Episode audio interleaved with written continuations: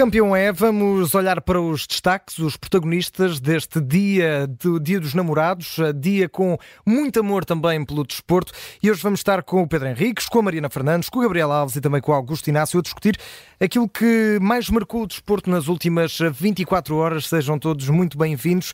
Ora, ontem tivemos o regresso da Liga dos Campeões, com vitórias do Manchester City e também do Real Madrid. O City venceu o Copenhaga, uma vitória por 3 bolas a uma. Já o Real Madrid conseguiu a vencer por 1-0 no terreno do RB Leipzig. São duas vitórias que vamos estar a analisar aqui e também vamos ver os jogos que uh, vamos ter no dia de hoje. Ora, começo por ti, Mariana Fernandes, estás aqui connosco uh, em estúdio.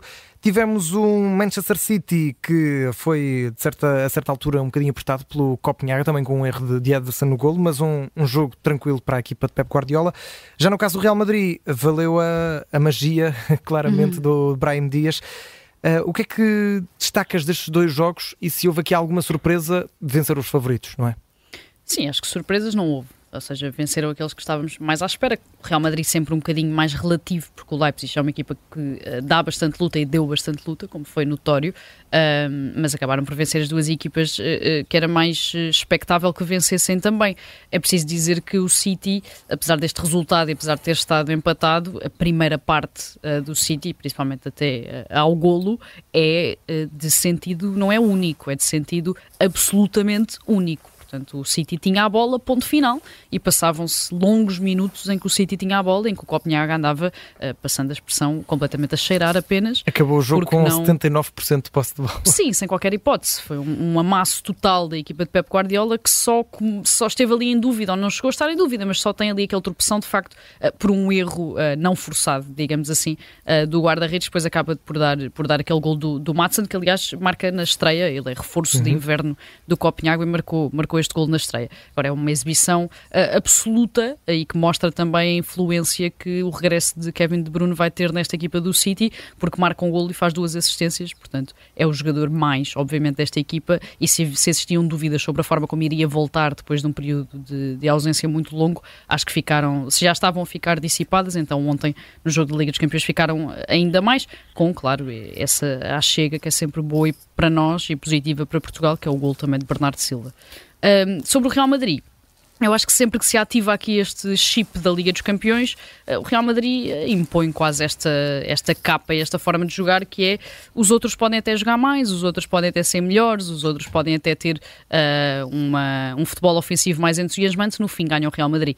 E foi um bocadinho o que se passou ontem, não que o Leipzig tenha feito um jogo brilhante, mas durante muito tempo, principalmente na primeira parte, o Leipzig estava melhor e estava a chegar com mais frequência e com mais perigo à baliza, à baliza do Lunin do que propriamente uh, o Real Madrid estava a conseguir conseguir uh, fazê-lo. No fim, houve aquele momento de magia do Brian Dias, que aproveitou o facto do Bellingham estar lesionado uh, para ser uh, titular e para mostrar aqui ao Ancelotti que é opção, mais do que suplente ou mais do que substituto, é claramente uma opção para este Real Madrid. E uma grande exibição também do guarda-redes, do Lunin, que está a ser titular porque não há Courtois e não vai haver Courtois durante muito tempo e que mostrou ontem que tem todas as condições para ser guarda-redes titular do Real Madrid. Gabriel Alves, vitórias aqui sem grande discussão de Real Madrid e de City, já aqui dissemos, estilos diferentes, também domínios diferentes nas duas partidas. Um, achas que Real Madrid e Manchester City vão ter alguma dificuldade da, daquilo que vimos na primeira mão para a segunda? O City, obviamente, com um resultado um pouco mais gordo, mas uh, ganharam os favoritos? Sim, ganharam os favoritos. Uh, boa tarde. Um, acho que o City, naturalmente, não, segunda mão vai ser mais um jogo, digamos assim. Eu quero só aqui, eh, a Mariana já, já, já desceu os considerantes todos, mas eu quero aqui realçar, porque tenho que realçar, a qualidade desse hum, grande jogador. Ela é pouco simpática aí com, com, com, com os influencers, com, enfim, com, com tudo isso, com essa, digamos, eh, essa manta que envolve o futebol profissional. Ele é pouco simpático, dá pouca conversa, dá pouco troco. Mas uh, o que ele mostra é a sua grande qualidade no tapete verde, que se chama Kevin De Bruyne. É um jogador fabuloso. Eu só fico admirado é como é que ele nunca conquistou nenhuma bola de ouro. Um desses prémios quantas vezes nós aqui criticamos e são criticáveis por muito mais gente em termos internacionais. Acho que não ganhou para ele até é uma honra. Se calhar até é uma honra para ele não ter ganho. Se calhar até é uma honra para ele não ter ganho. É um jogador fabuloso, fabuloso, fabuloso, fabuloso. Pronto, de resto ele não faz parte de tribos, eh, mas faz parte daquilo que é um grande profissional. Foi assim no Chelsea, tem um caráter, saiu, não quis ficar, foi-se embora. Em termos de agentes, não, isso não tem nada com isso. Eu tenho cá a mim, o meu escritório é que trata de mim, etc, etc e tal. Bom, De Bruyne, uma exibição mágica, fantástica, duas assistências, um gol. Um gol deles, um desses, dessas assistências tem um gol fabuloso, que vale nota máxima uhum. do, do Bernardo Silva. Quanto à equipa do Real Madrid com o Leipzig, o Leipzig é um futebol sempre muito mais musculado, faltou-lhe definição, também naquilo que poderia ter feito uh, o Lunin negou, fez uma exibição fabulosa este guarda-redes, uhum. que até era para ser terceiro guarda-redes, lá, o Courtois é o primeiro, está magoado, foi-se buscar o Kepa, porque o Kepa que era o titular, e ele era o terceiro. Bom, ele já neste momento, enfim, é o segundo, mas neste segundo é primeiro, mostrou ontem que é um guarda-redes à altura das circunstâncias uhum. e que o Kepa pode voltar para a Inglaterra. É, quanto ao Brahimi, pois é aquele momento mágico de facto. Um Real Madrid que está com muitos problemas, tem muita enfermaria, Uh, tem em Ancelotti um treinador que se reinventa jogo a jogo e dentro do jogo também tem que se reinventar, que mostra toda a sua qualidade, toda a sua classe. Agora, há aqui um aspecto que eu tenho que pôr, até porque uh, o caráter do Cross, uh, digamos, aquela personalidade de seriedade, veio ao de cima. E isso aí eu vou deixar para o Pedro Henriques, naturalmente, é o tal gol que foi anulado ao Leipzig, que eu parece, independentemente da grande exibição do Brahimi, do grande gol do Brahimi, da exibição do Lunin, da falta de definição da equipa do Leipzig, é um assunto que neste momento é pomo, portanto, é vértice em termos internacionais, é o gol anulado ao Leipzig. Mas isso eu deixo para os especialistas. Então já vamos ao Augusto Inácio e vamos eh, para já ao Pedro Henriques. Pedro, eh, qual é que é a tua opinião sobre estes dois jogos? Claro, eh, mas é também isso. esse lance principal. Não, só vou falar, só vou falar desse lance, não te então importas? vamos a isso, claro, claro, claro. Para... Só vou falar desse lance e depois na minha nota de campeão vou uhum. uh, criticar o Marco Rosa e o Carlo Ancelotti. Só para dar aqui algum contexto, Pedro, portanto estamos a falar de um golo em Pronto, que há, um, um, um remate, um fora de jogo. É isso, de Benjamin Sesco e o, o árbitro considerou... O jogador que marca o gol, exatamente fora de jogo. O jogador que marca o gol não está em fora de jogo. Fora de jogo o que o árbitro assistente marcou foi, é um jogador que está nas costas do guarda-redes e é isso que o VAR assinala. E eu lamento, é, é, é, lamento várias coisas. Em primeiro lugar, todos que vão para as redes sociais falar em fiscal de linha. É, alguém que fala em fiscal de linha já não fala com ninguém, porque não há fiscais de linha. há árbitro assistente. E, portanto, se não sabem o, a cor de, da primeira página do livro das leis de jogo e que nem sabem o nome do homem que levantou a banderola, nem vale a pena haver mais conversa. Depois, lamento uh, alguma incapacidade de quem está na televisão a dar o direto, mas isso também se resolve. E como até, felizmente, são pessoas minhas amigas, ao intervalo fazem a correção, uhum. porque eu, e digo isto aqui publicamente, contigo, ligaram porque eu... Ligaram-te, ligaram-te. Não, não, fui eu, fui eu que tomei a iniciativa. Tomei a iniciativa ah, porque me custa que não consigam, pelo menos, perceber. Não, que não consigam perceber. Eu digo isto em direto, não tem qualquer problema. Se as pessoas gostarem, gostam. Se não gostarem, já, já 58 anos, tenho a minha vida feita, estou muito tranquilo, gosto muito do futebol, gosto muito daquilo que faço, mas fico incomodado com estas circunstâncias. Eu daqui a um bocado estou a sair para o Porto e vou dar formação ao curso de treinador nível 2. Todos os meus alunos que passam pelas minhas mãos, no nível 1, sabem que aquilo é fora de jogo e, e está explicado. Não é no nível 2 que por acaso hoje vou dar, é no nível 1. E neste momento, só para perceber-me, em Portugal, em cada 100 treinadores, 70 passam pelas minhas mãos. Só não passam pelas minhas mãos os das associações. Então, mas vamos lá, porquê, é porquê é que dizes que é fora de jogo, Pedro? O, não, não é porque digo, é porque dá na lei escrito. A sim, partir sim, sim. do momento que há um jogador que está em fora de jogo posicional e que entra em contacto físico, não é estar lá atrás, porque aí é que é a interpretação entra em contato físico, como foi o caso com os mãos. Nem vamos aqui uhum. considerar que é falta ou que não é falta, não vamos falar nisso, porque uh, considerar que o empurrão no guarda-redes era falta. A partir do momento que entra em contato físico, um jogador em força posicional entra em contato físico com, neste caso, o guarda-redes, que era o último defensor, a lei 11, a página 97 e a página 98 explicam muito bem que é tal uma ação óbvia que tem impacto claro na capacidade do adversário jogar a bola, porque entrou em contato físico com ele, portanto nem sequer interpretação, porque se fosse ele nas costas uhum. e acharmos que ele podia ter ali uma ação por, eh, por se movimentar nas costas, por, aí sem contacto, aí era claramente o árbitro a ir ao monitor e a verificar se esse fora de jogo posicional tomava parte ativa repito, a partir do momento que entra em contato físico, isto é de lei, uhum. passou a, a, parte ativa e passou fora de jogo, ponto. Uh, e é lamentável realmente toda a discussão que está a ser feita, a falta de esclarecimento e depois aquilo que eu vou dar na minha nota de campeão, que é os clubes que são profissionais, no mínimo, mesmo não saibam as leis, tudo ok, que o Marco Rose não sabe, o Carlos Salato não sabe, é pá, tudo ok, nem sequer estão focados noutras coisas. É pá, mas tem que ter na estrutura alguém claro. que nos ajude para que pelo menos calam-se, porque não convém falar, se calhar, porque vai prejudicar o próprio clube, ou então se falam, falam com propriedade. E isto é que, é que isto é de livro, escrito, desenhado, não tem nada a ver com interpretação, desenhado. Mas mesmo assim, vamos, Uh, o Duarte Gomes faz um papel extraordinário com o seu kick-off, uh, mete os lances todos, explica e vamos ver as mensagens. Uma quantidade de pessoas que não sabem a lei, não viram a cor e que dizem que ele está errado naquilo que ele está a explicar, que é de lei, que é de livro. É inacreditável. Ponto. Posso passar a palavra ao Inácio. Muito bem, Augusto Inácio.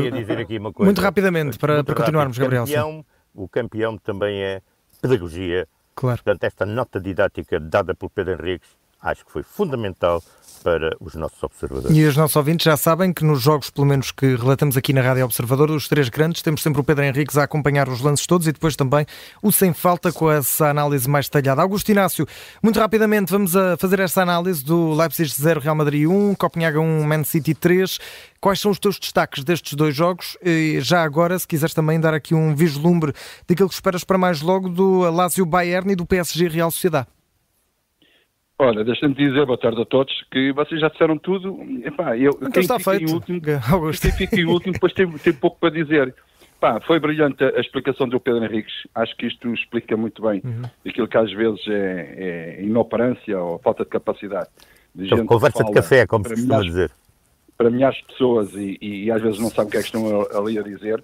E acho que é importante ter pessoas que saibam mesmo realmente daquilo que, que estão a falar. Em relação aos jogos, já foi tudo dito. O Real Madrid, a mim, parece-me aquelas equipas de handball. Faz um jogo lento, lento, lento, depois tem poucos segundos para rematar e depois acelera o jogo. E o Real Madrid fez um bocadinho isso ontem também. Pronto, uma equipa muito agressiva, sim senhor. Uhum. Um, enfim, teve oportunidades, mas uh, estava lá o Lunin e, e, e, disse que estava presente.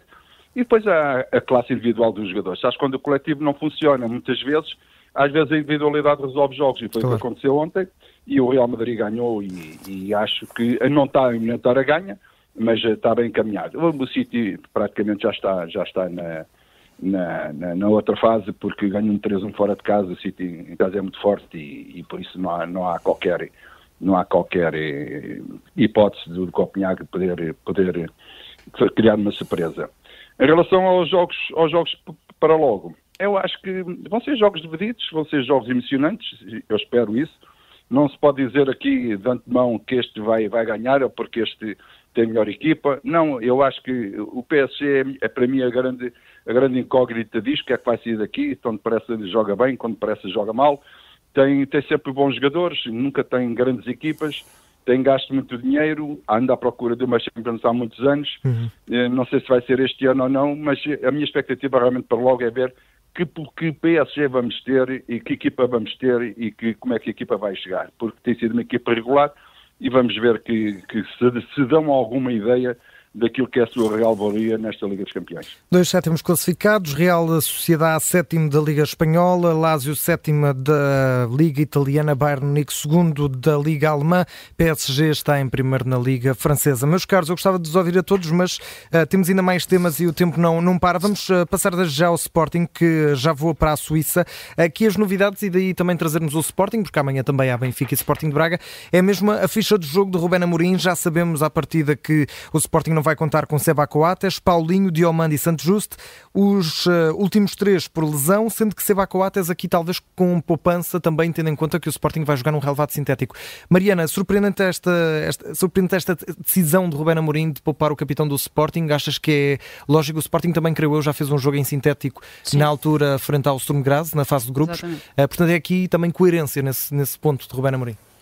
Eu acho que Ruben Amorim, hum, eh, melhor do que todos nós e mais do que todos nós, tem plena noção do que se está a passar no balneário e tem plena noção do que se está a passar com Seba Coates. E temos visto, obviamente e naturalmente, e porque os anos continuam a passar, Coates a ser uh, gerido fisicamente esta temporada como ainda não tínhamos visto uh, desde que o, Central Uruguai está no Sporting. Portanto, é titular nos jogos uh, que importam, que são quase todos, na verdade, é titular nos jogos quase todos, mas a forma como é gerido, portanto, é substituído muitas vezes já na segunda parte, muitas das vezes já não foi titular e tem sido também poupado. Eu acho que o Ruben Amorim olhou aqui para esta deslocação à Suíça, com esse por menor ou por maior do relevado sintético, de poder aqui arriscar uma lesão uh, mais complicada do Coates, com a idade que já tem, com a experiência que já tem, com a carga física que tem das últimas temporadas, e provavelmente olhou para dentro e mesmo tendo o Santos lesionado, mesmo tendo o Diomandé uh, São de, três centrais, de fora...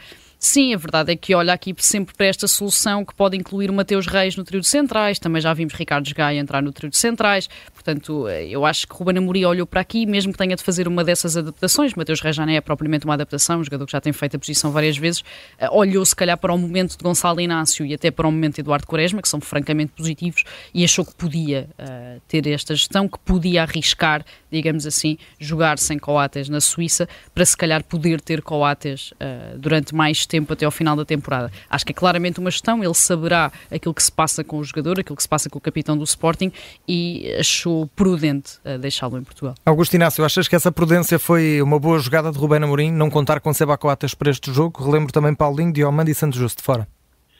Sim, mas uh, o Coates é, é à parte disso tudo. Claro. Uh, a Mariana já explicou bem, porque a gente não sabe bem como é que está o estado físico do jogador. Sabemos que ele tem ali uma lesão crónica no joelho. Uh, não pode ter muito esforço em cima, porque senão aquilo pode voltar essa dor. Uh, o sintético provoca realmente também isso. E naturalmente aqui o Ruben Amorim não quer arriscar, até porque dá uma sensação, e acho que isto é normal em qualquer clube português, primeiro está o Campeonato Nacional e depois está, está as outras competições, embora não se escure nenhuma delas.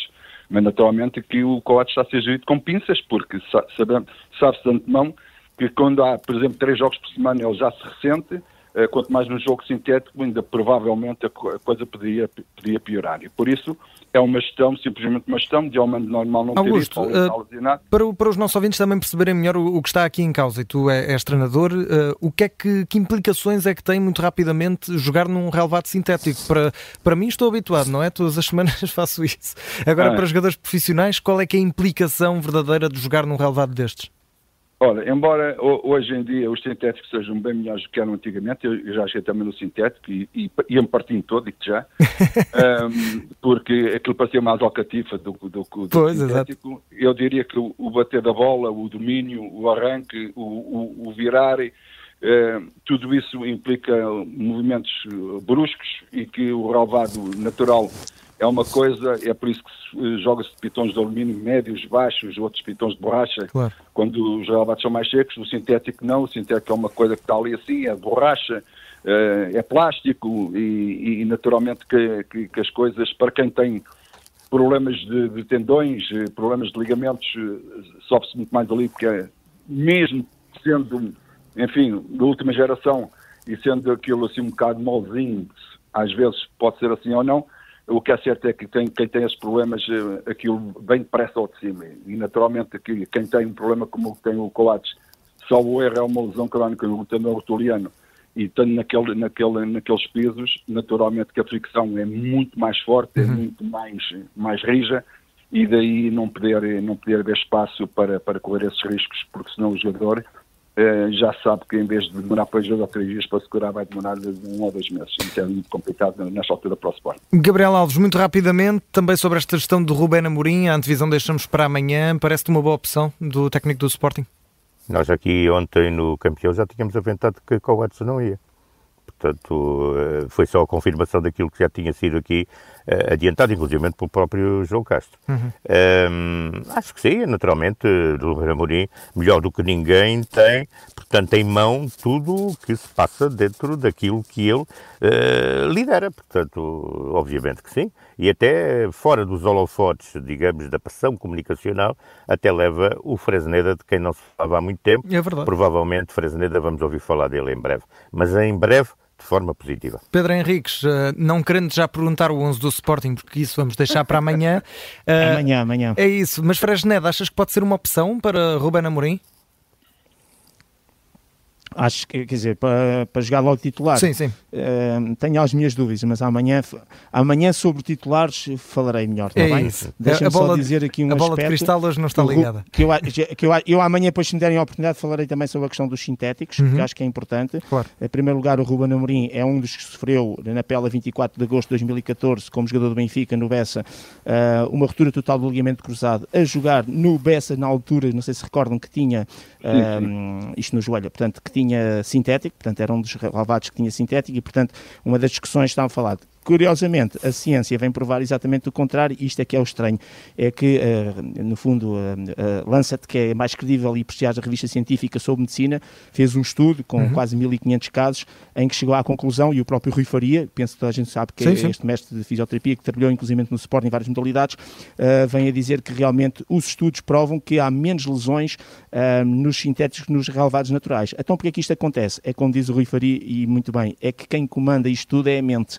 E como nós temos muito esta ideia de que realmente uh, haverá mais lesões, uh, os estudos provam o contrário, uh, o indivíduo está mais propenso exatamente por esse aspecto mental, por causa das substâncias químicas que liberta ou que não liberta, e essa é que é a grande realidade. De qualquer maneira, uhum. o que o Augusto Inácio disse em termos de jogo, isso é que é uma verdade. E o Manchester City, se não tenho foi o Guardiola, quando lá foi jogar ao Young Boys, não sei se foi ano passado, foi este ano, referiu que até iam mais cedo, porque Sobretudo por causa da bola. A bola bate, foge mais para a direita, para a esquerda, é, é, é, o piso é mais rápido, não, não, não consegues dominar tão bem a bola e aí sim pode haver um grau de dificuldade. E depois é a questão mental, se a gente pensa que vai se lesionar ali, claro. portanto estaremos mais próximos da lesão. No Foi que não deixa de ser curioso, porque há muitas lesões em sintético e ao mesmo tempo a ciência prova o contrário. É estranho, mas é uma realidade. Meus caros, 30 segundos mesmo para cada um e infelizmente já não vamos ter tempo para falar aqui exaustivamente do nosso Diogo Ribeiro, que eh, mais logo vai ter mais uma oportunidade de ir para mais uma final às 4h26, eh, pontualidade aqui eh, muito concreta. Vamos ter a meia final dos 100 metros livres dos Mundiais de Natação. O nosso Diogo Ribeiro continua aí